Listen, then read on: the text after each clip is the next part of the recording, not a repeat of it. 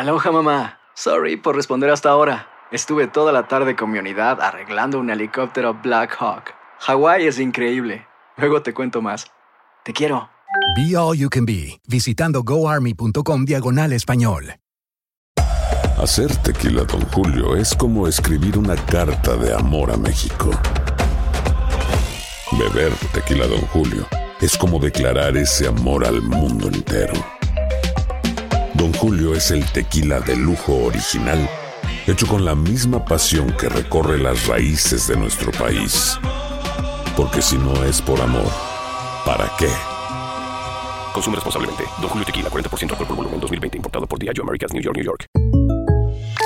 When something happens to your car, you might say,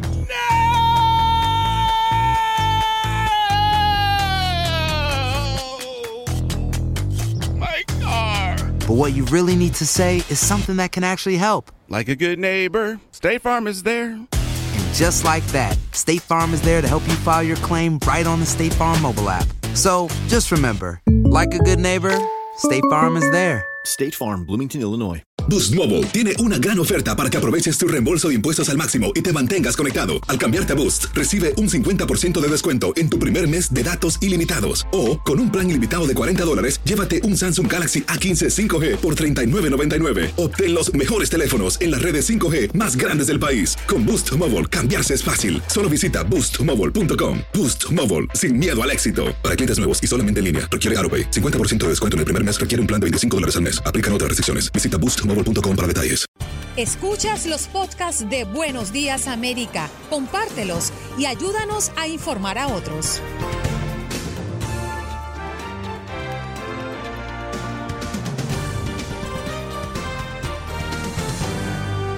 Hoy en Buenos Días América conversamos con la doctora Angélica Cifuentes, especialista en enfermedades infecciosas de la Universidad de Nueva York, para comentarnos de la importancia de los latinos en la fase 3 del desarrollo de la vacuna. También tuvimos la oportunidad de conversar con Irma Treviño, portavoz del Servicio de Rentas Internas, el IRS, con un importante aviso para todos nosotros. Si tu número de ITIN se venció, el Servicio de Rentas Internas tiene esta información para ti. Raúl Painberg, alrededor de las noticias en políticas, nos vino a dar sus comentarios en Buenos Días América. Y Yomare Goizo nos habla del gran despliegue logístico de estos premios Juventud que se estarán transmitiendo hoy a través de la pantalla de Univisión.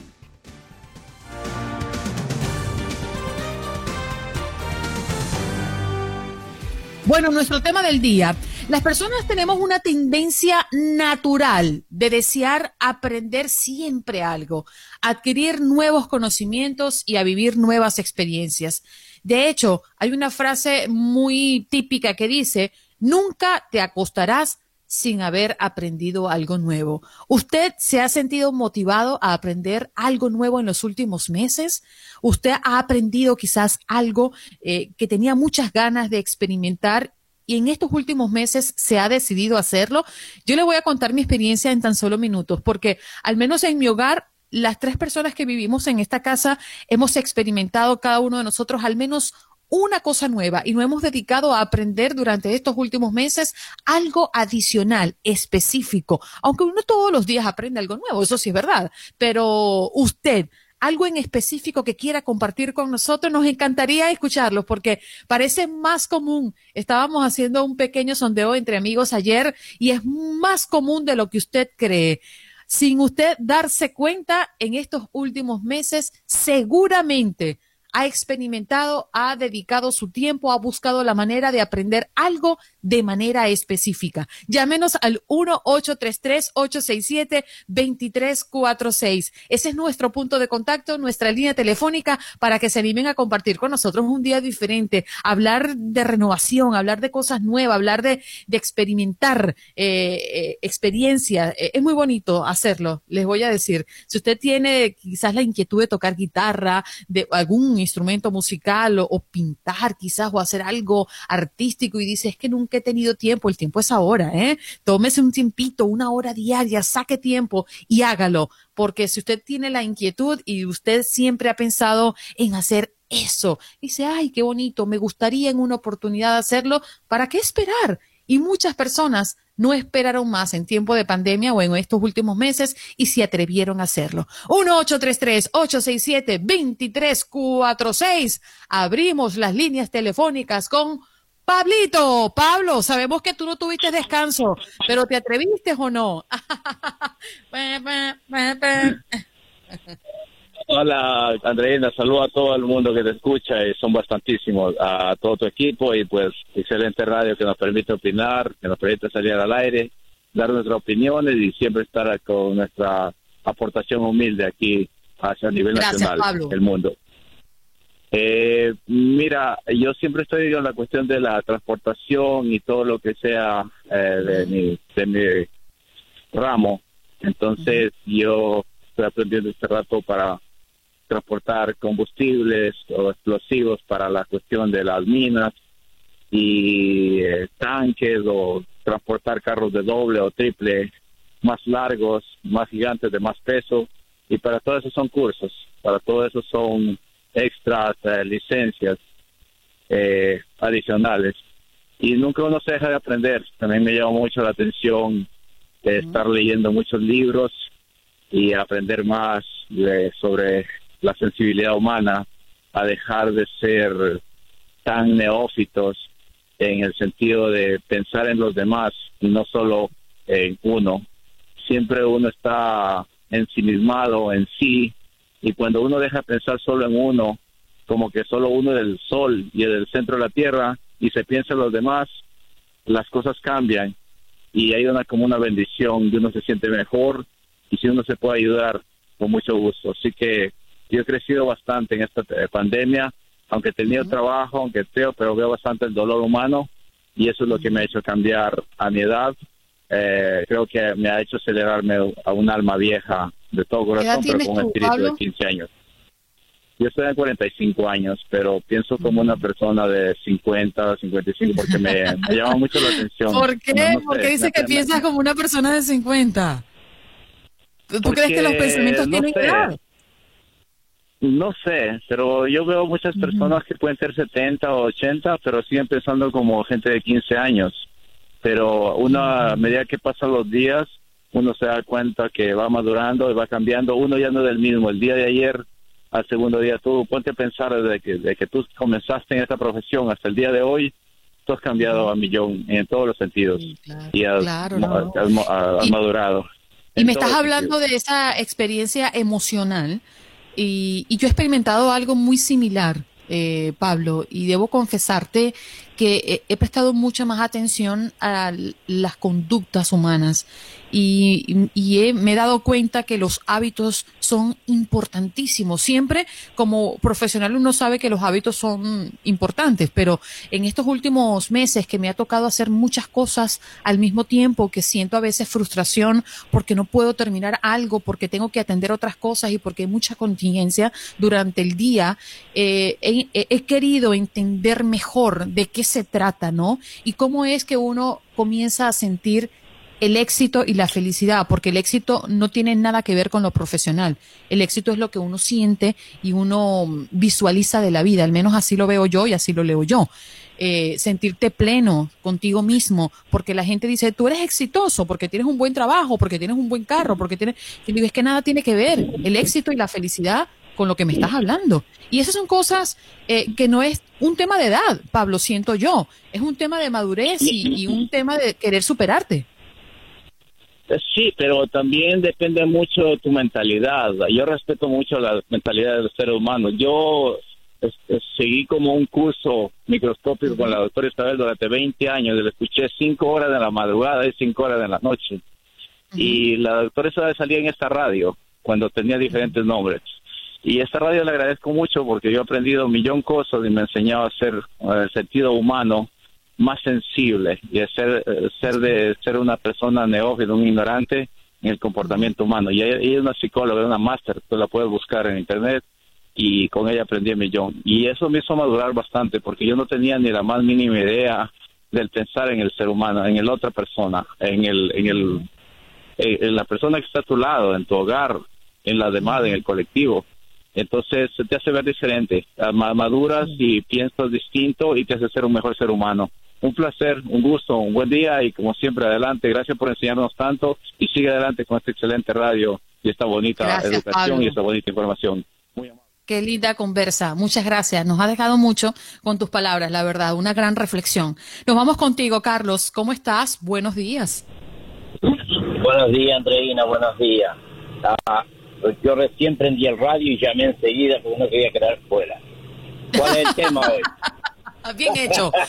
Bueno, es que hoy estamos, mira, fíjate, hoy tenemos un tema bastante curioso, ¿no? Y Pablo ha abierto esta ventana con, con un punto bien interesante. Y hoy estamos preguntándole a nuestra audiencia si durante estos últimos meses han tenido la inquietud de experimentar algo nuevo, algo que han querido hacer por mucho tiempo y se atrevieron a hacerlo. Y yo les decía que, por ejemplo, en mi casa habían varios casos. Por ejemplo, mi esposo siempre ha tenido la inquietud de mm, comprarse una batería y nunca había tocado un instrumento musical. Y ahí me tiene, todos los días se relaja un poco y se atrevió en estos últimos meses de traer una batería, de aprender, de tomar clases.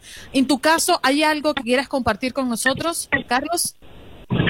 No, yo la verdad que, mira, te felicito porque al menos tienes un, futuro artista en la casa. Lo que te quiero decir es que, no, yo no tengo tiempo, Andreina, lamentablemente no tengo tiempo porque estoy siempre afuera, siempre trabajando mucho y no, no tengo tiempo ni para arreglar la casa, que tiene muchos arreglos que tengo que hacerle, no tengo tiempo. Pero, ¿cómo te puedo decir? Mira, te voy a cambiar el tema. Ayer, ayer me dieron duro. Pero Ay, yo- ¿te quieres yo quedar no un ratito, Carlos? No te vayas, al regreso Sí, conversamos. Vale, perfecto. Muchas Carlos, discúlpame, te quedé pendiente en el bloque anterior. Me ibas a contar algo. No, no, Andreina, mira, lo- te lo digo bien cortito, tres cosas. En los últimos tres minutos he visto qué partido sacó Neymar y María se agarraba la cabeza al- a- faltando cinco minutos. No lo podía creer, cosa pa- estaba sucediendo. Y Neymar en los últimos tres minutos, digo casi dos minutos y medio, dos magias sacó del cilindro. Eh, una cosa bien rápido, Andreina, que una comparación con lo que eh, en, el, en el tema de ayer. Al que llamó después que yo. Mira, flaco, viejo, si no te gusta, yo de acá, del Río de la Plata, un abrazo para el resto de Latinoamérica. Me, me duele mucho tu opinión eh, contra el Río de la Plata, pero es ok. Mira, Andreina, ah, tú te das cuenta la hipocresía de la política. Esta persona, Kamala Harris, ella es una luchadora y se lamentó mucho de la discriminación en su infancia. Es injusto, no, no hay razón para ese, eh, discriminar a un niño. Pero mira la hipocresía de ella. El maridito de ella es blanco, es irlandés. A los negritos no les gustan a ella. Y como la gobernadora la, de la, el mayor de Chicago, la, novia de ella es blanquita y el marido de Oprah Winfrey y todos los artistas, todos los más famosos morenos discriminan a los morenos. Y después hablan de justicia social, Andreina, la hipocresía de la gente, hasta dónde llega. Tú has visto ayer, porque soy del Río de la Plata, yeah, yo, yo prometo no decir más yo, yo lamentablemente me equivoqué ayer. Pero te, te digo, la hipocresía de la gente, cuando llaman ahí a decir que hay racismo, que Donald Trump es cruel, es duro, pero si los primeros racistas somos, somos los hispanos y los morenos, que somos los primeros que discriminamos. A, a mí ayer me quedé frío cuando vi la familia de Kamala Harris. El hombre es un irlandés bien blanquito. ¿Por qué un moreno no era, no era bueno para ser marido suyo? La gente que la lastimó y la discriminó, eh, ella la premió formando una familia con ella. ¿Es hipocresía o no es hipocresía? Yo Bueno, lo Carlos, tu que opinión. la gente Bien, ah, eh, te agradezco la espera y tu opinión y tu participación en el programa. Yo lo que pienso es que no porque te cases con un blanco, pues tú a ti no te gustan los negros, o porque te cases con un negro, o sea, ni modo que te cases con un blanco y un negro para saber o para aparentar de que tú no, no eres racista.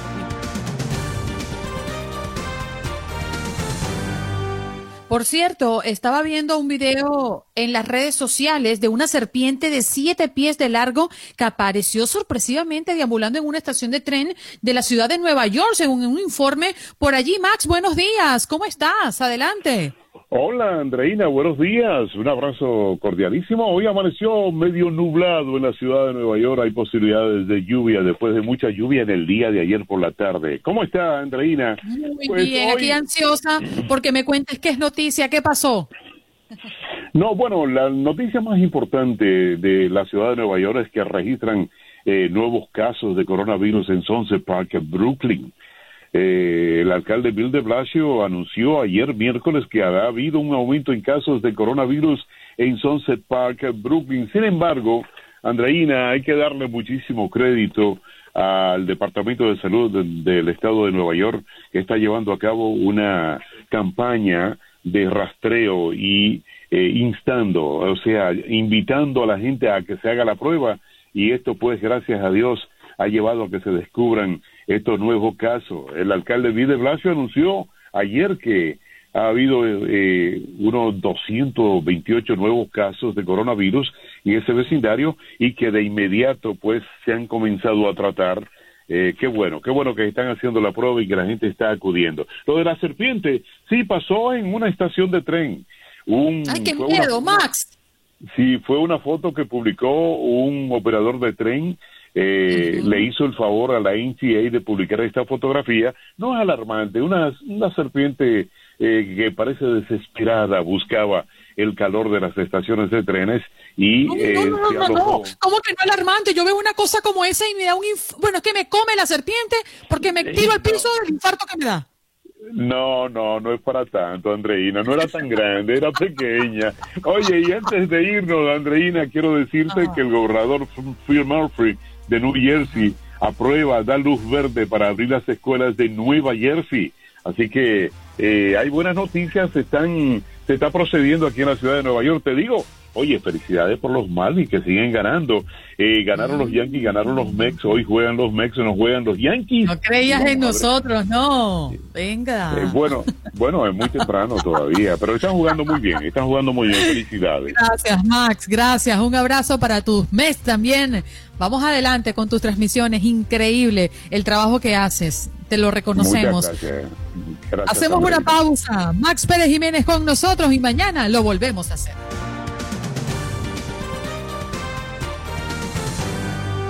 Que ya está listo, preparado para darnos este reporte que estábamos esperando. Albert, buenos días. ¿Cómo amaneces? Muy buenos días. Aquí anotando lo, de- lo de los juegos porque son tantos que se me escapan. Se me escapan. Mira, mañana a las 3 de la tarde, el Barcelona ante el Bayern. Eso no te lo Sí, sí, sí. Este es lo que me he marcado aquí, bien remarcado para que no se me pase. Tú sabes lo que es bueno, tú sabes lo que es bueno. Ay, Mira, ay, Albert, ay. vámonos hablar, eh, quedamos pendientes ayer, si mal no recuerdo, Ujú. hablar un poquito de lo que estaríamos esperando de la depresión eh, 11, ¿no? No, Once. hablábamos ayer por Sí, 11. eh, es, es un sistema que, que seguiremos de cerca, pero por ahora no es una amenaza ni para las Antillas eh, menores, ni para las islas de Sotavento, ni para Puerto Rico, ni República Dominicana. Por ahora este sistema sí que se moverá eh, hacia el oeste, seguirá viajando oeste-noroeste, pero eh, las últimas trayectorias eh, lo mantienen en el Atlántico, así que no tendría que afectar tierra y no tendría que ser una amenaza, así que estaríamos bastante bien eh, con la trayectoria que podrá tomar Josephine si se terminan nombrando porque es, ahora está peleando para intentar sobrevivir con aire seco, con un poquito de viento cortante y si se consigue sobrevivir e intensificarse a tormenta tropical eh, por ahora una amenaza no lo va a ser, así que estamos bien en este sentido. Bien, eh, en tema de temperaturas, eh, ¿qué podríamos resaltar? Ay. ¿Qué vamos a tener? Ay, ay, ay, ay, ay, la cosa se pone caliente. Sí, la pregunta yo creo que tendría que ser eh, que te diga a ver dónde no hará calor, porque hoy hoy va a ser complicado. No, no, hoy, eh, bueno, ya llevamos unos cuantos días en Texas hablando del calor de Texas. Eh, allí vuelven las máximas a 100, 110, están con alertas eh, por temperaturas excesivas y hoy, a- ayer también anunciábamos que en California subía- subían las temperaturas y es lo que vamos a ver, eh, temperaturas muy altas en California, en Arizona y en Nevada y eso ya os podéis imaginar no ayudará para nada a controlar los incendios que, que tenemos activos, muchísimos, no solo en California, en Colorado, en Arizona, también hay muchos fuegos, así que temperaturas altas eh, hoy, mañana y pasado mañana, van a ser tres días realmente calurosos desde, en todo el sur del país, desde California hasta la Florida, porque también en la Florida hace calor, las máximas a mediodía suben hasta los 100, lo único que nos salva a veces en la Florida son las brisas marinas que ayudan a que a última hora del día pueda bajar un poco la temperatura, pero es a última hora. Durante el resto de la jornada también hablamos de, de mucho calor y eso es lo que veremos en, en, en la zona del sur de Estados Unidos. Calor, calor y más calor. Plena ola de calor por tres días. Mira, Albert, perdóname que te, que te tome del aire y te, te, involucre en lo subterráneo. Pero es que me llamó poderosamente la atención. Dije, voy a preguntarle a Albert a ver qué nos puede hablar.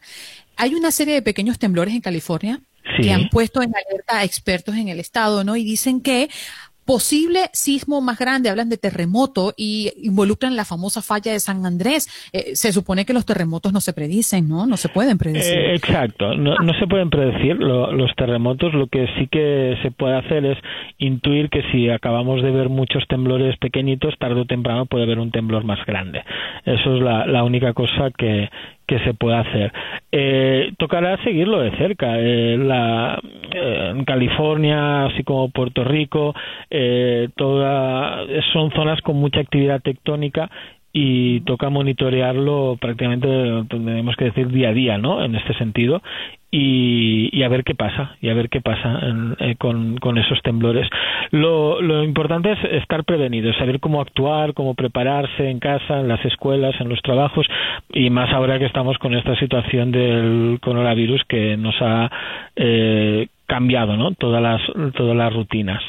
Que Dios nos libre y que esas placas tectónicas se acomoden abajito y no nos, molesten, no nos molesten aquí arriba. Albert, te dejo que vas a Despierta América. Un abrazo. Hasta mañana.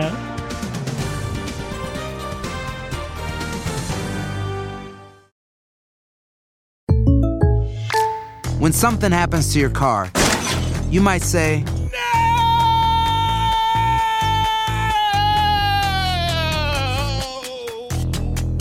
My car. But what you really need to say is something that can actually help. Like a good neighbor, State Farm is there. And just like that, State Farm is there to help you file your claim right on the State Farm mobile app. So just remember, like a good neighbor, State Farm is there. State Farm, Bloomington, Illinois.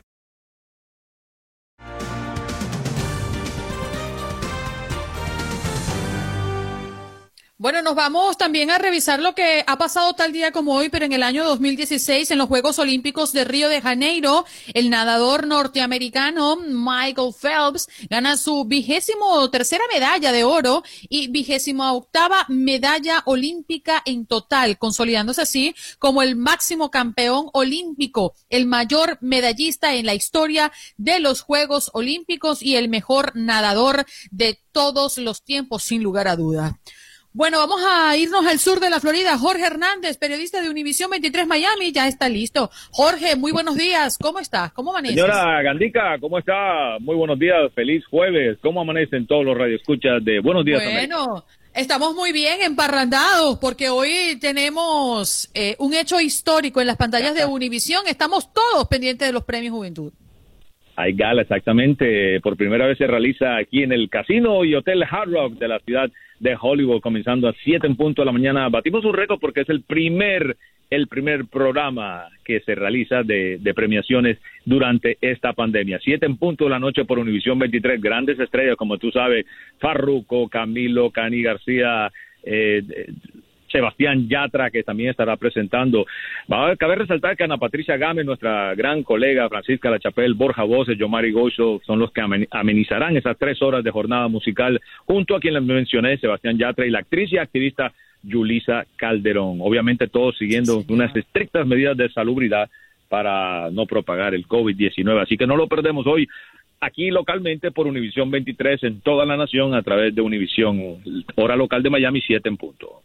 Sí, señor. Bueno, ¿qué ha ocurrido en el sur de la Florida en las últimas horas? ¿Qué está haciendo noticias? Quizás los 4.000 casos de coronavirus en las últimas 24 horas, Jorge. Eso es lo que te iba a mencionar porque el Departamento de Salud de la Florida informó que ya el condado Miami-Dade tiene un acumulado de 139.271 casos de COVID-19 desde que comenzó la pandemia. Pero, ojo, porque en las últimas 24 horas la Florida en total reportó más de 8.000 casos. 4.141 de esos casos fueron reportados aquí en el condado Miami-Dade en las últimas 24 horas.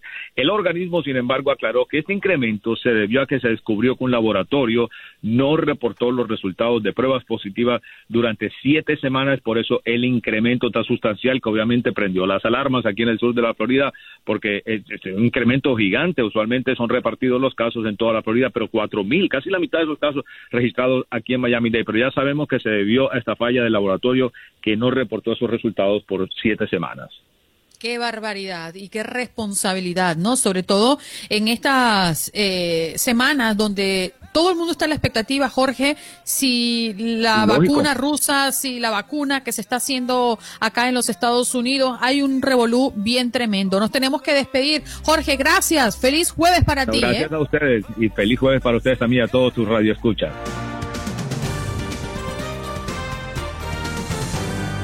Con nuestro próximo tema, porque la compañía Pfizer está entrando en la tercera fase de la vacuna para el coronavirus. Para esta fase, la participación de voluntarios es crucial. Ya ustedes lo saben y lo hemos comentado acá en Buenos Días América. Para explicarnos por qué es tan importante la participación de los hispanos en esta fase, hoy estamos dándole la bienvenida a la doctora Angélica Cifuentes Coftam, especialista en enfermedades infecciosas de la Universidad de Nueva York, quien forma parte del equipo médico que monitorea a los voluntarios en lo que se está eh, probando la vacuna. Doctora, muchas gracias por compartir estos minutos con nosotros.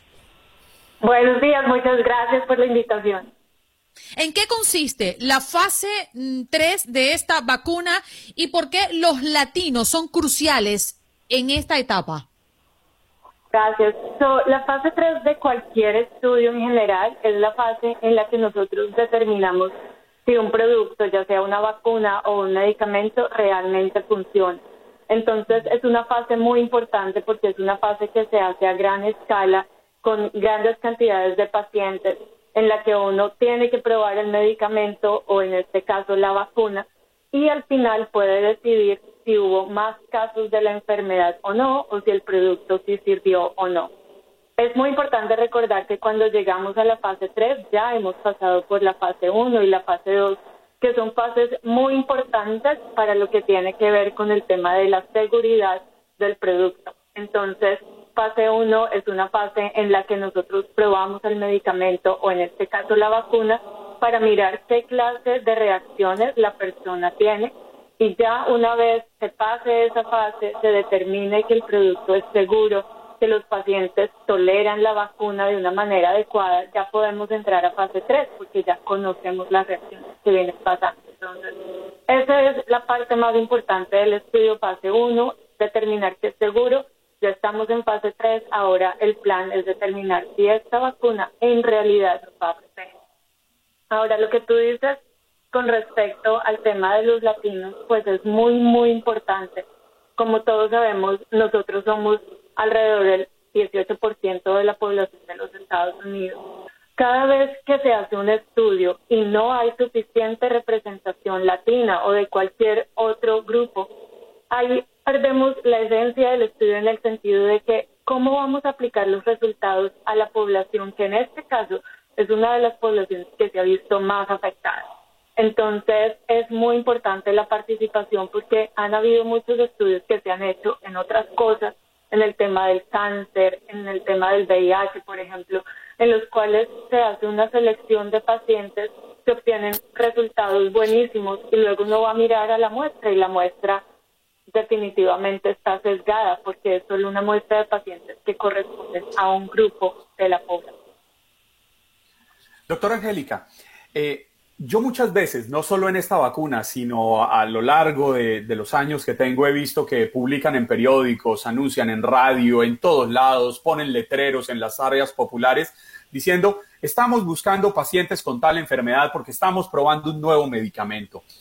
¿Realmente es así de complicado encontrar personas que se animen a someterse a una prueba de un medicamento o de una, de una vacuna experimental.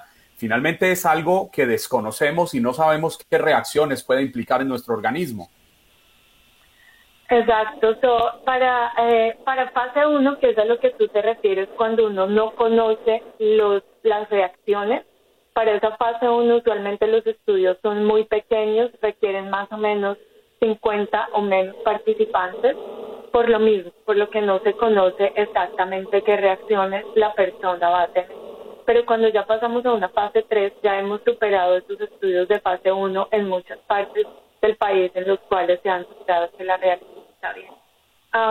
las personas, hemos encontrado muchos grupos de personas que son muy entusiastas con el tema de la vacuna o con el tema de nuevos productos. Por ejemplo, eh, cuando se sacan nuevos medicamentos o se están probando medicamentos o terapias para el cáncer, hay muchos pacientes que desean ser voluntarios porque sencillamente ellos saben que de pronto no, no hay otras terapias en el momento disponible que les puedan ayudar.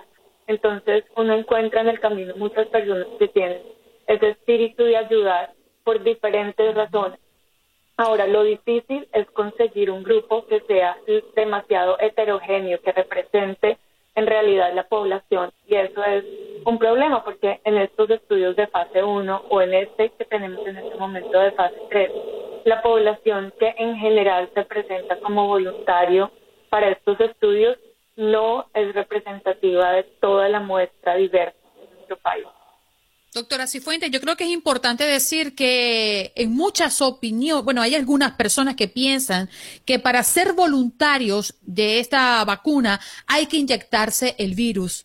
¿Qué hay de cierto no, en eso? No, no, no, no, no, no hay nada de cierto. Eh, esta vacuna y las vacunas que estamos en este momento manejando para el coronavirus, porque son varias eh, creadas por diferentes eh, compañías farmacéuticas eh, son vacunas que no están introduciendo el coronavirus a nadie. Es, es otra plataforma de vacunas en la que estamos hablando de material genético, en el que la persona va a desarrollar anticuerpos, pero en ningún momento se les está infectando el virus.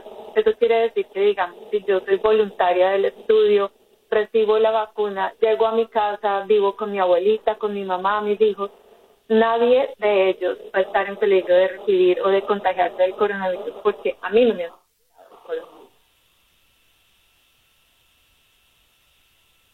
Adelante, Juan Carlos. Sentí, sentí que se me había caído la, ya, la, comunicación. Doctora, ¿podemos las personas sentirnos tranquilas de que estas vacunas, independiente del tiempo que se tomen para su desarrollo, antes hablábamos de espacios largos de tiempo, dos, tres años, quizás más para desarrollar una vacuna y ahora estamos, hablamos, estamos hablando de meses. Podemos sentirnos tranquilos al ser inoculados contra este virus que nos ha cambiado totalmente la forma de vivir. Esa es una muy buena pregunta y me alegra que me la hagas porque en ningún momento estos estudios están cortando esquinas para sacar resultados más pronto. La diferencia de este estudio de vacunas para el coronavirus con respecto a otras vacunas que, como tú mencionas, se han demorado muchísimo más tiempo es la inversión de capital. Cuando tú tienes una inversión grandísima de dinero en estas eh, compañías farmacéuticas y también en el, el personal médico y el personal de investigación que está detrás de todo esto, tú puedes acelerar el proceso porque ahora estamos hablando de que hay personas dedicadas tiempo completo al estudio y al desarrollo de estas vacunas. Doctora, discúlpeme que le interrumpa. Nos quedan solo 20 segundos. Las personas que quieren ser voluntarios, ¿a dónde pueden acudir? Hay una página web que es eh, nacional y se llama eh, Coronavirus Network. Uh, no, excuse Coronavirus Prevention Network. Esa es una página nacional en la que uno ingresa sus datos y allí eh, información acerca de los... Coronavirus Prevención Network. Muchísimas gracias, doctora Angélica Cifuente Kotkan, especialista en enfermedades infecciosas de la Universidad de Nueva York. Ya regresamos.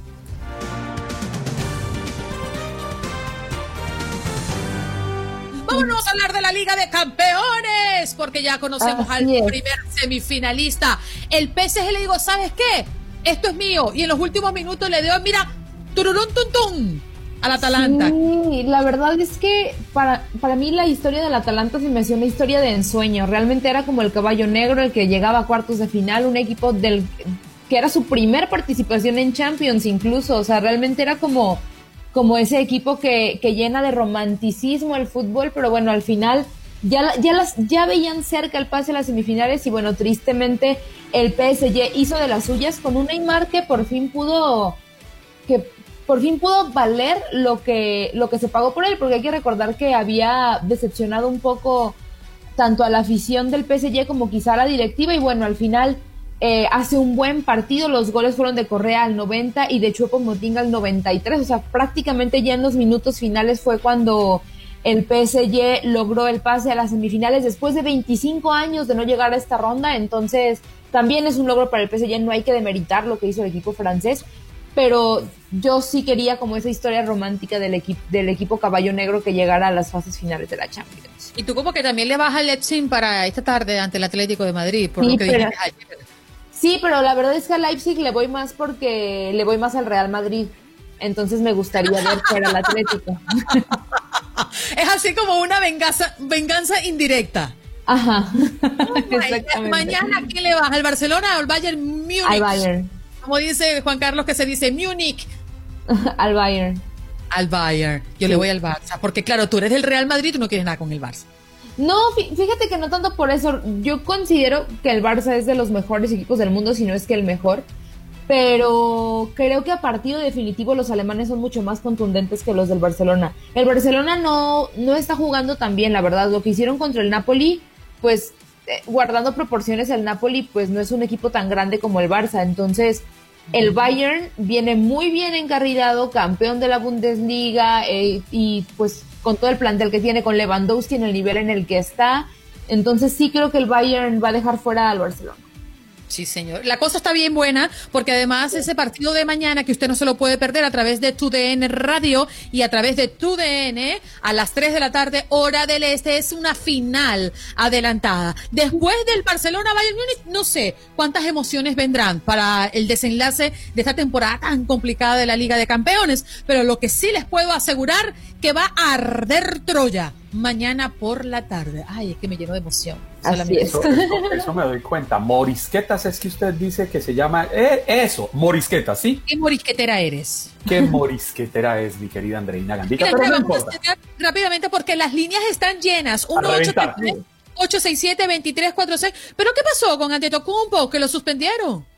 Sí, eh, pues suspendieron a ese jugador de la NBA después de que en el partido del miércoles eh, le diera un cabezazo a Morris Wagner de los Washington Wizards. Entonces, bueno, este incidente fue el martes por la noche. Ayer se anunció la suspensión por un partido. Y es que, bueno, en una falta en el segundo cuarto, pues Giannis Atentocumpo se enojó y pues le dio un cabezazo a Wagner y pues terminó siendo suspendido por un partido. Además de que, evidentemente, pues lo sacaron de la, de la duela en el partido del martes por la noche. Wow, Nidia Orozco, yo le voy al Barcelona, arriba el Barça, es lo que escribe nuestra teleaudiencia.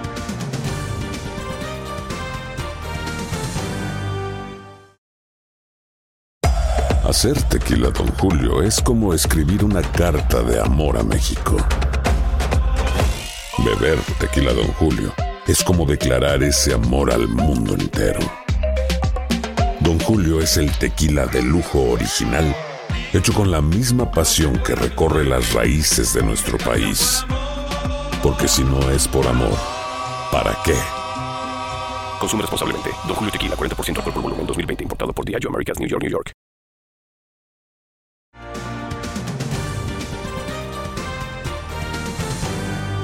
Con nuestro siguiente tema. Si tu número de ITIN se venció, el Servicio de Rentas Internas tiene una información muy importante para ti. Ya tenemos a nuestra invitada, la doctora, eh, perdón, eh, sí, la doctora Angélica está con nosotros. Adelante. Buenos días. Sí, Irma Treviño del IRS está en la línea. Sí. Gracias. ¿Cómo está? Irma, gracias y discúlpame la confusión. No, está bien, no hay problema.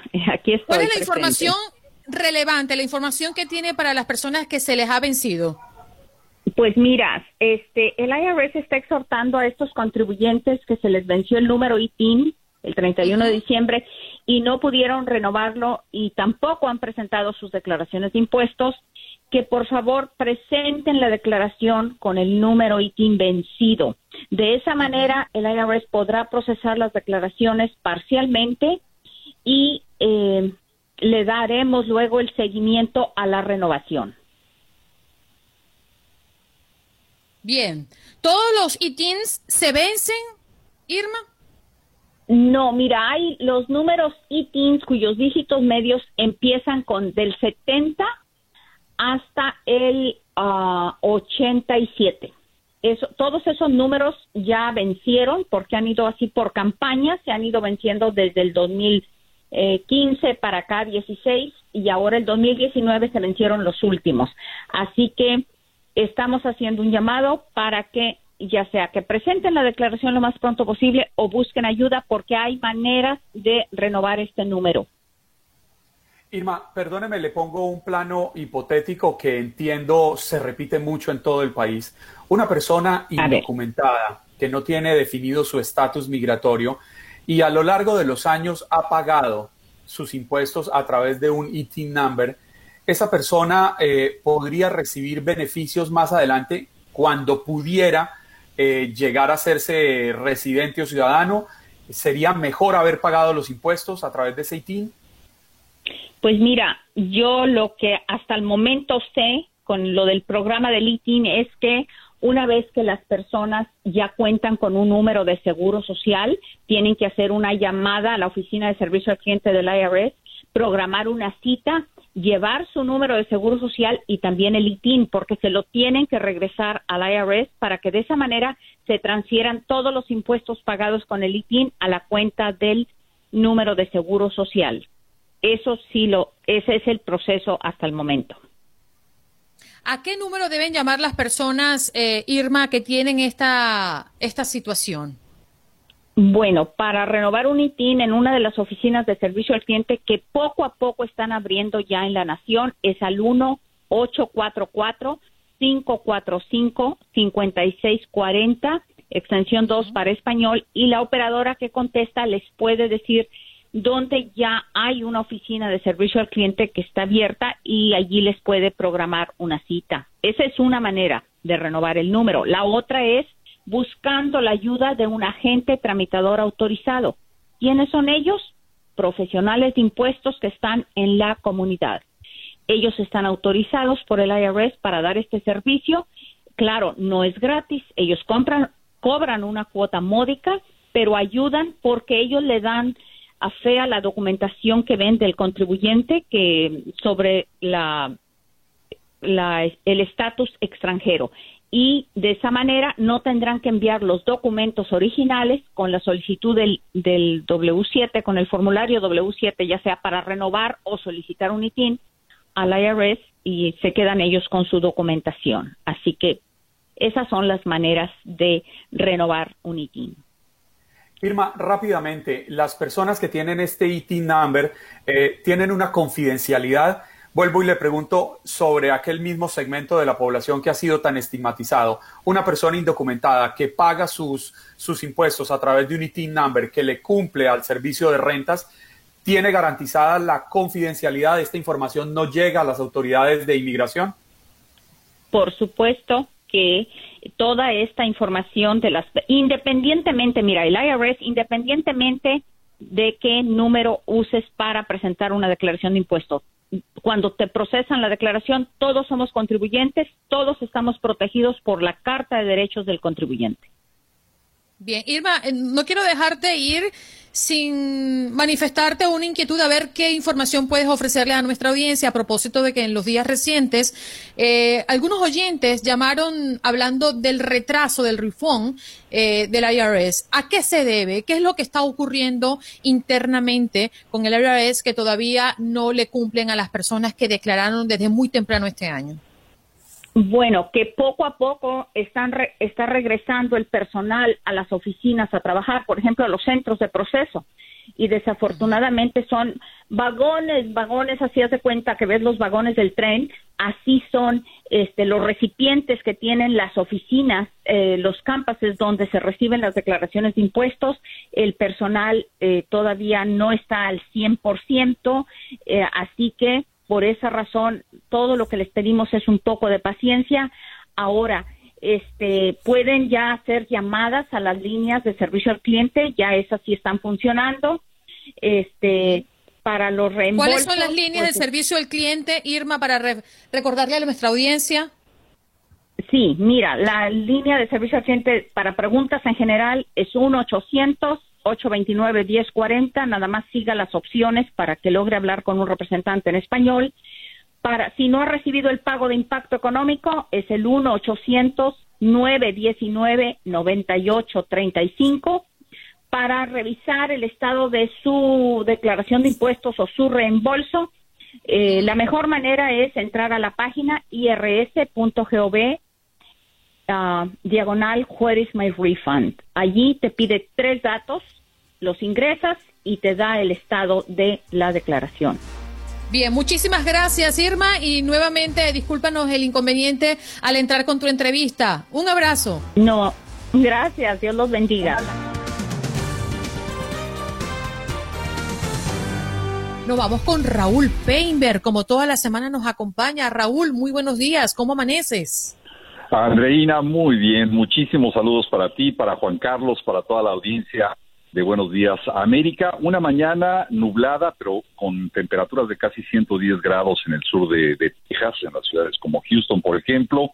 Noticias como la solicitud de beneficios por desempleo, que esta semana, de acuerdo al Departamento del Trabajo, llegan por debajo de los 960 mil personas, la cifra más baja en los últimos cinco meses, lo cual es una muy buena noticia para empezar esta jornada y mucha atención a nuestra comunidad porque se acaba el tiempo para participar en el censo 2020 y esto podría quitarnos eh, o darnos eh, programas y recursos muy importantes para el desarrollo en materia de seguridad, educación, eh, sistema urbano, etcétera. Así que hay que participar todos en ese sentido. Y como tú lo dijiste, eh, Andreina, hace exactamente 48 horas estaba por anunciarse a la compañera de fórmula del candidato demócrata a la presidencia, Joe Biden, y resultó ser Kamala Harris. Hicieron su primera presentación, bueno, la presentación oficial, una presentación sin aplausos, sin público, sin presencia masiva, ¿no? Como la política no acostumbra a ser, pero definitivamente se llevó el show ayer Kamala Harris en esa presentación y en todo su discurso, creo yo. Definitivamente. Eh, yo pienso, hay, hay, muchas cosas que, analizar y, voy a llegar a un punto final que yo creo que te va a gustar y a Juan Carlos también. Bueno, el primero de ellos es que, bueno, con esta medida eh, Joe Biden incluye a un sector muy importante de los votantes que incluso eh, lo han presionado para eh, tener políticas públicas muy claras en caso de llegar a la presidencia en favor de ellos. Esta respuesta tiene que ver naturalmente con un bloque electoral representado por los afroamericanos. Pero eh, al analizar el origen de Kamala Harris, eh, hija de, de, un, de, una madre hindú o eh, india, como se dice ahora, y de un padre jamaiquino o jamaicano, naturalmente abre también las posibilidades, un sector muy importante para el Partido Demócrata, que se va a jugar el todo por el todo con los porcentajes que pueda darle, por ejemplo, el voto hispano, el voto asiático y, por supuesto, el voto afroamericano. Así que yo creo que cubren ese sector, eh, ese bloque electoral muy importante en tiempos de eh, mucha inquietud social eh, tras la muerte de George Floyd y toda esta serie de manifestaciones. muchas de ellas no han parado, no se han detenido después de su muerte en un rechazo absoluto a los temas raciales y de abuso de las eh, eh, minorías. Así que en ese sentido es una buena una buena señal para las eh, comunidades como la nuestra, la asiática y repito la afroamericana. Por otro lado, pues se pasa de una visión liberal a una visión moderada. hay que tomar en cuenta que Kamala Harris inició y desarrolló buena parte de su carrera en California, particularmente en San Francisco, cuna del liberalismo en muchos sentidos en los Estados Unidos, en donde procuró igualdad en el acceso a la atención médica y a la reforma eh, policial. Por supuesto, las eh, reacciones no se han hecho esperar. El equipo de campaña de Trump inmediatamente describe a Harris como la falsa Kamala y la acusa de ser una izquierdista radical. Pero son los temas de campaña y es natural que esto que esto suceda. Hay un fondo que yo veo, no sé si ustedes comparten, y que tiene que ver con esto que te gusta tanto, Andreina, que es la edad. yo te lo digo porque soy contemporáneo. Mira, ahí te, ahí te va una pista interesante. Soy contemporáneo de, de Kamala Harris. O sea, generacionalmente estamos identificados al 100%. Pero ¿por qué lo digo? Kamala Harris en su posición llega a una etapa muy importante porque hablábamos al respecto de la edad, de la edad del eh, candidato demócrata Joe Biden un hombre de más de 70 años que será sometido al rigor de ganar, obviamente, la presidencia, pero aún durante la campaña de las presiones políticas. Y esto naturalmente coloca a Kamala Harris con una enorme posibilidad, tal vez más que otros vicepresidentes, de ante una eventualidad ocupar la presidencia de los Estados Unidos. Si gana la elección Joe Biden, antes de que terminen los cuatro años o eventualmente al término de los mismos, considerando la avanzada edad de Joe Biden en ser la candidata natural a la presidencia de este país. Así que pienso yo en el fondo que lo que estamos enfrentando ahora es eh, en un aspecto muy importante la posibilidad de que Kamala Harris en el corto o mediano plazo pueda convertirse en la presidenta de este país. En un hecho que sería histórico.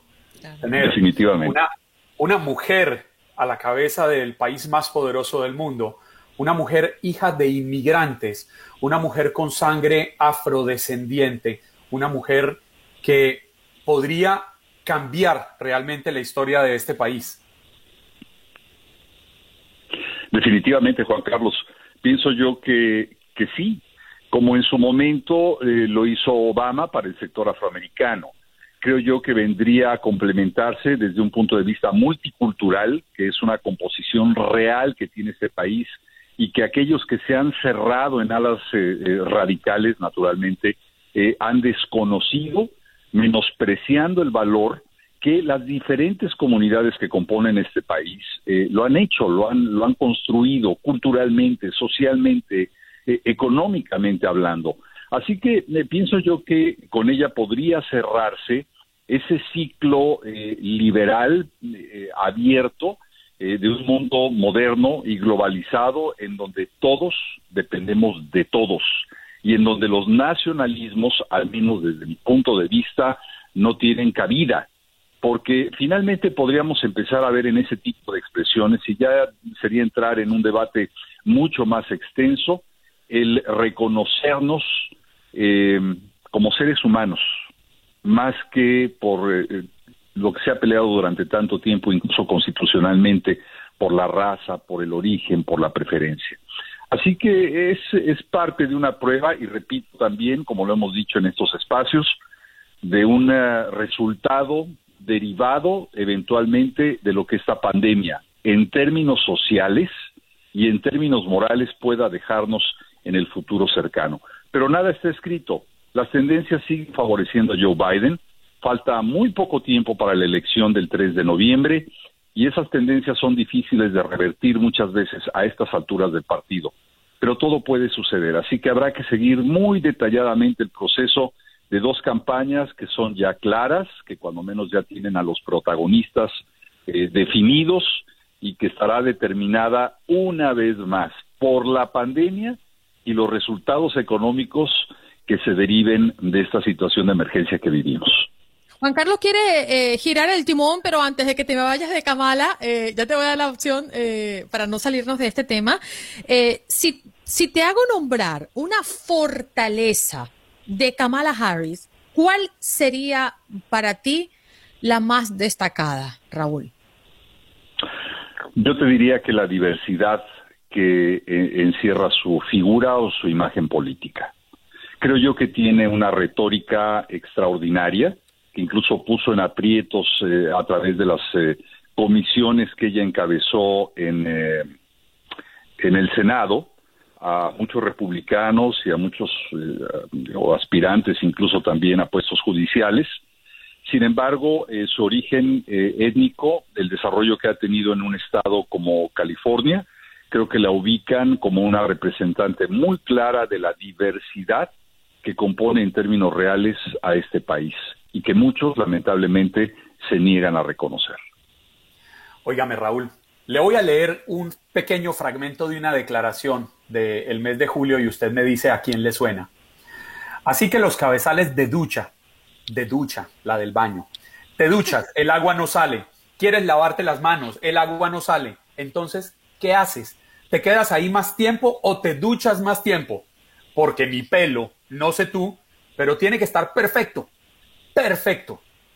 ¿Quién dijo eso, Raúl? Ah, caray. ¿Será Andreina? Error. Pues, Error. imagínese que hay una discusión en este momento, Raúl, que me llamó muchísimo la atención porque el gobierno actual está planteando modificar las normas que regulan las duchas, ustedes lo oyen muy bien, las duchas por quejas del presidente Donald Trump al lavarse el pelo. Asegura que le sale muy poca agua y que él necesita mucha agua. ¿Cómo le parece, estimado Raúl? Bueno, pues, como dicen, cada en con su librito. Oh, No, es- la pregunta es más difícil que se le ha hecho aquí. Sí, caray. Bueno, por, por eso, una vez más, pienso yo que, bueno, cada quien tiene sus, eh, sus eh, fobias, sus eh, eh, preferencias. Y bueno, pues no, no me extrañaría. Yo, yo recomendaría algo que, no, no sé, no soy experto en, en temas este, estéticos, pero mm, mm, tal vez un filtro para eh, disminuir el, el, el óxido en, en el agua eh, pudiera tal vez ser la solución del presidente. No sé cuánto tiempo pasa lavándose el pelo, pero bueno, no le vendría mal algo que... Ah, no, no quisiera entrar en más detalles. Juan Carlos, me pones en aprietos, pero No, bueno. es que, le cuento que desde 1992 hay una ley federal que ordena que los cabezales de las duchas no dejen salir más de 2.5 galones de agua por minuto, el equivalente a 9.5 litros de agua por minuto. Sin embargo, no le sale la presión adecuada al presidente. Me llamó Que mucho agarre la- una manguera. Me llamó, me llamó mucho la atención. me llamó mucho la atención porque me pareció una noticia simpática en medio de todo este tema de las elecciones y la, y la discusión electoral, pues hablar del malestar que le genera a él, ducharse, y tiene derecho y tiene, y tiene razón hacer sus reclamos. Definitivamente, definitivamente. Eh, creo, creo yo que eh, sí, resulta tal vez en medio de, situaciones como las que hoy eh, vivimos intrascendentes. Sin embargo, mira, siempre se aprende algo. No sabía yo lo de esta ley, no sabía yo lo de este reclamo presidencial. Eh, sin embargo, creo que será parte de este extenso anecdotario que nos está dejando un presidente como Donald Trump. Le recomendamos una manguera de alta presión para lavar los vehículos. Hay una muy buena en esta tienda naranja con blanco y negro. Raúl, un abrazo. Gracias por estar acá. Andreina, un abrazo muy, muy fuerte, igual para ti, Juan Carlos. Nos veremos el Chao, Raúl. Y discúlpanos, Raúl, ¿oíste?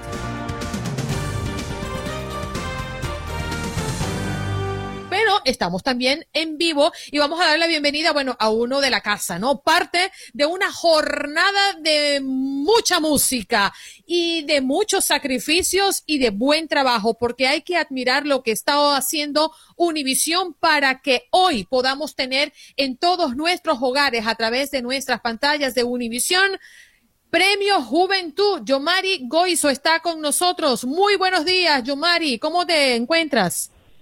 Muy buenos días. Acabo de ir a correr y acabo de llegar de correr. Qué rico. ¿Disfrutas mucho de correr a diario, Yomari? Me gusta, ¿sabes qué? Si no fuera por el ejercicio, yo creo que ya me hubiera enloquecido en este trabajo. A mí el ejercicio me ayuda como a, de- a relajarme y a deshincharme. Hoy, me, hoy he ido nada más que para verme lindo la alfombra, para deshincharme completamente. ¡Ay, qué hermoso! Esa cosa linda de mamá. Bueno, de tu mamá no vamos a hablar aquí. No, no, por Dios, no, por Dios, mi madre. No. No, no, no vamos a hablar de tu madre. Mira, Giovanni, cuéntame, ¿qué tiene preparado Univisión y los esfuerzos que han hecho para convertirse en el primer show premio en medio de esta pandemia? Yo creo que es algo muy esperado. Yo creo que el propósito de todos nosotros es que la gente desconecte un poco de la situación en la que estamos y que disfruten de un show que es en vivo, o sea, que realmente los artistas van a estar ahí cantando. Eh, obviamente eh, nosotros estamos con millón de precauciones, no ha sido fácil, el que te diga lo contrario te va a mentir, porque han sido muchos meses, ha sido todos vamos separados, no puedes entrar con nadie. Eh, no ha sido fácil, pero todo es con el propósito de que al final, a las 11 de la noche, cuando el show termine de 7 a 11, oye, la gente diga, wow, me gustó esto, me gustó la otro, y entonces tú te das cuenta que todo el esfuerzo ayudó a que la gente desconectara un poco de la realidad en la que vivimos. Yo creo que ese es el propósito, la verdad. Yo, Mari, sabe que yo le quería preguntar eh, algo así parecido a lo que le dice Andreina, y es que quienes hemos tenido la oportunidad de estar en el detrás de cámaras de unos premios como los premios Juventud, eh, termina uno maravillándose del trabajo tan fuerte que hacen todos. Incluso ustedes que están delante de cámaras hacen un esfuerzo sobrehumano para llevar una transmisión impecable. Y no me imagino qué es todo lo que han tenido que hacer este año. Han tenido que multiplicarse mucho más, me imagino yo. Sí, mira, yo tengo una forma muy particular, muy personal de hablar de estas cosas en el sentido de que la gente que trabaja en el medio muchas veces dice, no, yo lo voy a disfrutar, esto es un sueño. Bueno, yo lo veo como un trabajo en el que tengo una responsabilidad eh, de que la gente desconecte. Entonces estaba hablando con una de mis compañeras que también presenta hoy y yo le he dicho, eh, deja todo a un lado, eh, igual no vas a disfrutar el proceso porque es un proceso complicado en el que no te puedes quitar la máscara ni cuando estás con un micrófono en la mano, mil cosas. Digo, no, porque al final de cuentas el propósito acaba a las 11 de la noche. Todo esto que estamos haciendo, todo esto que a veces es largo, es que es mucha tensión, o sea, imagínense cómo estamos viviendo en este mundo, la pandemia, todo, nosotros estamos en Florida, que es uno de los estados más eh, con más en rojo que existe. Entonces, eh, al final de cuentas, es un proceso un poco más complicado, pero que realmente es parte de este business. Y yo creo que en este momento sí que se va a apreciar. Normalmente es diferente una alfombra normal, unos premios Grammy, porque la situación es diferente. Pero en este momento sí que es un poquito más de esta forma y no de la otra. Yomari, relátanos un poco a manera de, entender y, tratar de colocarnos allí en el lugar ¿Cuáles son esos protocolos? Entendemos que le han hecho pruebas de COVID a todos los involucrados, desde eh, el, personal técnico hasta los artistas, em, y el tema de las eh, de los ensayos, ¿no? Que también han sido bien rigurosos. ¿Qué es lo que más te ha sorprendido de esta nueva dinámica? Eh, soy sincero, no me ha sorprendido, pero me ha agradado entender que estamos así de cuidados. No sé si me entiendes, porque todo obviamente es, es, nuestro trabajo y tenemos que trabajar. Yo he trabajado todo el tiempo en la pandemia, pero te agrada ver que realmente estás protegido, que todo el mundo está consciente de lo que está pasando. Tú, eh, por ejemplo, está limitada la gente que puede entrar en el, en el eh, estamos en un casino, en el Hard Rock aquí en Miami, entonces está limitado. Por ejemplo, si yo normalmente iría con dos personas, alguien que me ayude a la ropa o algo, no puedes. O sea, al stage nada más puede entrar una persona. Obviamente no nos podemos acercar uno con otro jamás. La mascarilla la, la tienes que tener todo el tiempo. Yo creo que se hicieron como 800 pruebas de COVID a todas las personas, pero la prueba además la tienes que hacer dos días antes para que dé el resultado hoy para saber si puedes entrar o no puedes entrar. Eh, cuando tú llegas al venue, hay una parte que digamos es como va a ser donde la gente se haga las fotos como para la alfombra. O sea que realmente en Premios Juventud el año pasado tampoco hubo alfombra, es el PJ Takeover, pero en ese momento es donde sacas fotos de gente que ha estado en la alfombra, que es como una habitación cerrada con el logo de PJ y todo, iluminada para que pueda entrar solo una persona con un camarógrafo y entonces no haya ningún contacto ni haya nada. Luego vas al escenario, hay un escenario inmenso, pero no hay público. Entonces, en el escenario, tú, ayer estaba súper chistoso porque estábamos ensayando y todos los micrófonos tenían como una bolsa aislada encima con los nombres de todos los presentadores, porque tu micrófono no lo puede tocar nadie. Entonces, está, está todo así obviamente en frente de cámaras yo creo que no se va a notar mucho nada. O sea que hay más micrófono que... gente. Sí, sí, sí. No, no, no, no, 100%, porque realmente como son cuatro horas de transmisión, hay gente que va a estar una hora, pero se tiene que ir para, porque se tiene que ir y el micrófono se va a quedar allí, claro, hay muchos más micrófonos que gente. Óigame, Yomari, pero usted se debe sentir muy orgulloso de hacer parte de un equipo que en este momento está haciendo historia. Han sido muchos los eventos en todo el planeta que han sido aplazados o postergados. No, no, no vayamos lejos, los, los olímpicos fueron aplazados por un año, pero Univisión y todo su talento humano está haciendo hasta lo imposible y sobre todo protegiendo la salud de todos los participantes, pero entendiendo que hay que llevarle el show a nuestra audiencia, a nuestros televidentes, a nuestros oyentes. Sí, yo me sentiré orgulloso a las 11 de la noche. Ahora soy una persona preocupada de todo, cómo va a salir, de, o sea, yo soy el presentador de PJ Takeover, tengo muchas cosas que leer. Ahora estoy, eh, estoy en tensión, con los nervios normales del momento y, y, y pensando que tengo que estar consciente de que es una responsabilidad. No soy, es que mi forma de ser no es como, ay, qué bien, ya estoy aquí. No, es como, wow, tengo una responsabilidad me han puesto en esta posición porque creen en mí, pero sé que no es así, todo es comer arroz y Eh, espera, irse a dormir. Espera, espera, Yomari, tú me estás hablando de nervios, pero es que a ti no se te nota el nervio. Tú eres un hombre lapidario que va a echarle cuchillo a todo el mundo allá y me perdonas. Yo no puedo entender cómo tú tienes un nervio dentro de tu cuerpo. Pero, obvi- pero escúchame, o sea, no te lo digo por mal. Yo, o sea, siempre que me siento en un, en un, eh, eh, en un set de televisión o en algo, siempre tengo nervios. Pero yo pienso que es normal, que está bien, porque uno es consciente que no es, o sea, igual que vosotros, vosotros os sentáis frente a un micrófono y tú sabes que no puedes estar relajado como hablando con tu tía, con tu prima, tú sabes que hay una responsabilidad, que hay que pensar muy bien todo, tú sabes que no es tan fácil y creo que el error más grande es pensar que, ay, no, esto lo tengo fácil. No, yo no lo, Controlado. mi forma de pensar es, nunca hemos hecho algo así, yo nunca he estado en una posición así, así que sé que hay muchas cosas que voy a tener que aprender. Entonces quiero estar preparado para cualquier sorpresa que pase. No sé, yo es que pienso de una manera diferente. me, me- me sumo, Andreina, a las palabras de Yomari, sobre todo porque pienso exactamente lo mismo. Yo a lo largo de mi, de mi carrera como periodista he repetido muchísimas veces que el día en que yo le pierda el respeto a la cámara, ese día la cámara me va a perder el respeto a mí. Y ese No, día... no en, este lado, estamos hablando de emociones.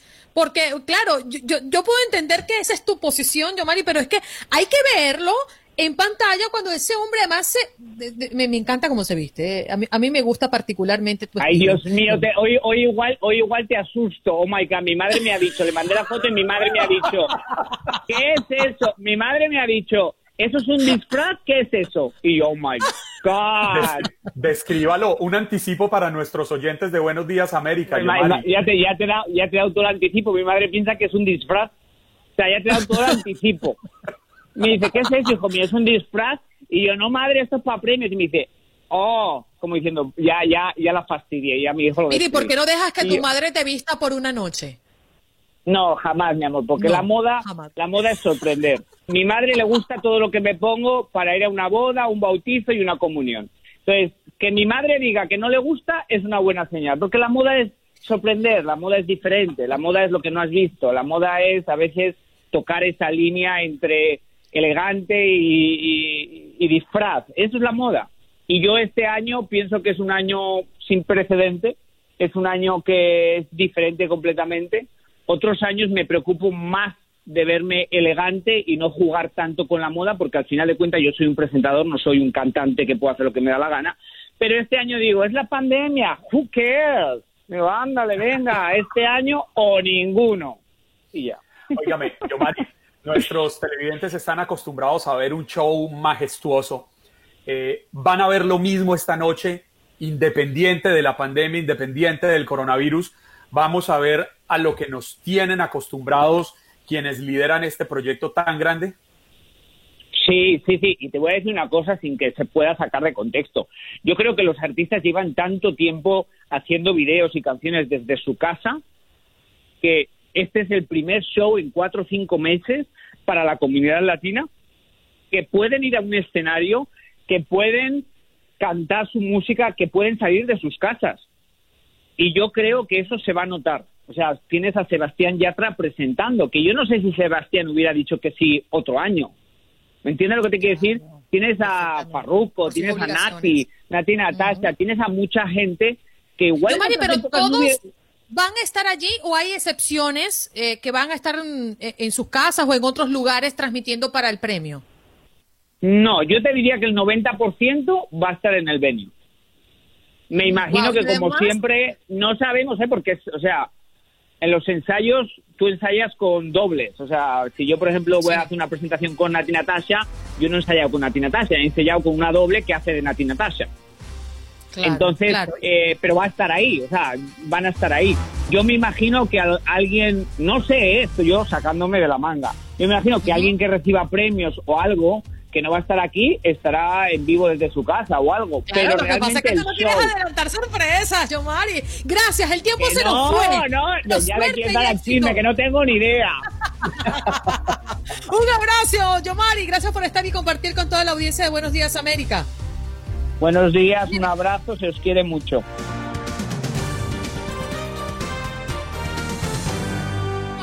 Prácticamente, Juan Carlos, recordándoles lo que hemos tenido hoy en el programa, un programa bien nutrido, bien informativo, ayudando a nuestra gente, sobre todo cuando tenemos la oportunidad de hablar con eh, personas como la doctora Angélica Cifuentes, quien vino a hablarnos de los latinos, que son cruciales en la fase 3 del desarrollo de la vacuna. Así es, Andreina, y conversamos con Irma Treviño, portavoz del Servicio de Rentas Internas IRS, con un importante aviso alrededor del uso del ET number. Raúl Painter, como todas las semanas, con sus comentarios alrededor de la política. Bueno, y una noticia importante hoy para nuestra casa Univisión. Nos acompañó Yomari Goizo, quien nos habló del gran despliegue logístico para esta noche en los premios Juventud. 7 de la noche, hora del este. Conéctense porque va a estar Ricky Martin, Cristian Castro, Sebastián Yatra. A mí personalmente me encanta ese colombiano, sobre todo como se abre la camisita. Y acompañen en la distancia a Andreina Gandica esta noche con su copita de vino viendo los premios Juventud, disfrutando buena música y seguramente un show magistral diseñado por expertos de Univisión y este maravilloso equipo técnico y humano que lo desarrolla. Juan Carlos Aguiar, fue un placer charlar con usted. Mi querida Andreina Gandica, igual para usted, la cita es mañana, viernes 14 de agosto, desde las 6 de la mañana. Durante cuatro horas estará con ustedes Andreina Gandica de costa a costa, solo aquí en Buenos Días América de TUDN Radio de Univisión. Chao.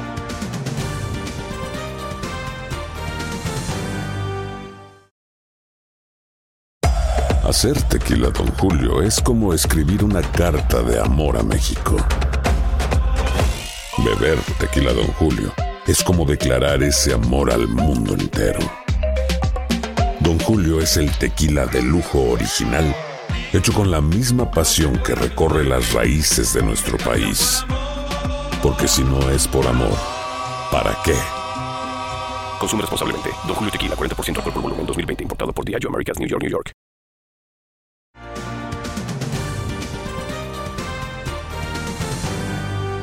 Espero que hayas disfrutado de nuestro podcast y recuerda que puedes seguirnos en las redes sociales en Buenos Días AM. Esa es nuestra página en Facebook. Nos reencontramos en otro podcast.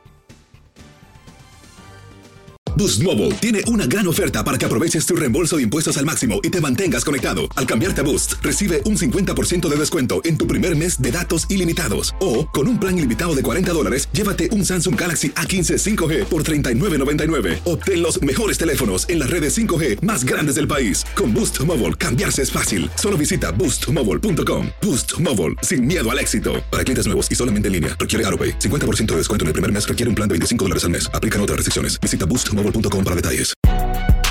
Si no sabes que el Spicy McCrispy tiene Spicy Pepper Sauce en el pan de arriba y en el pan de abajo.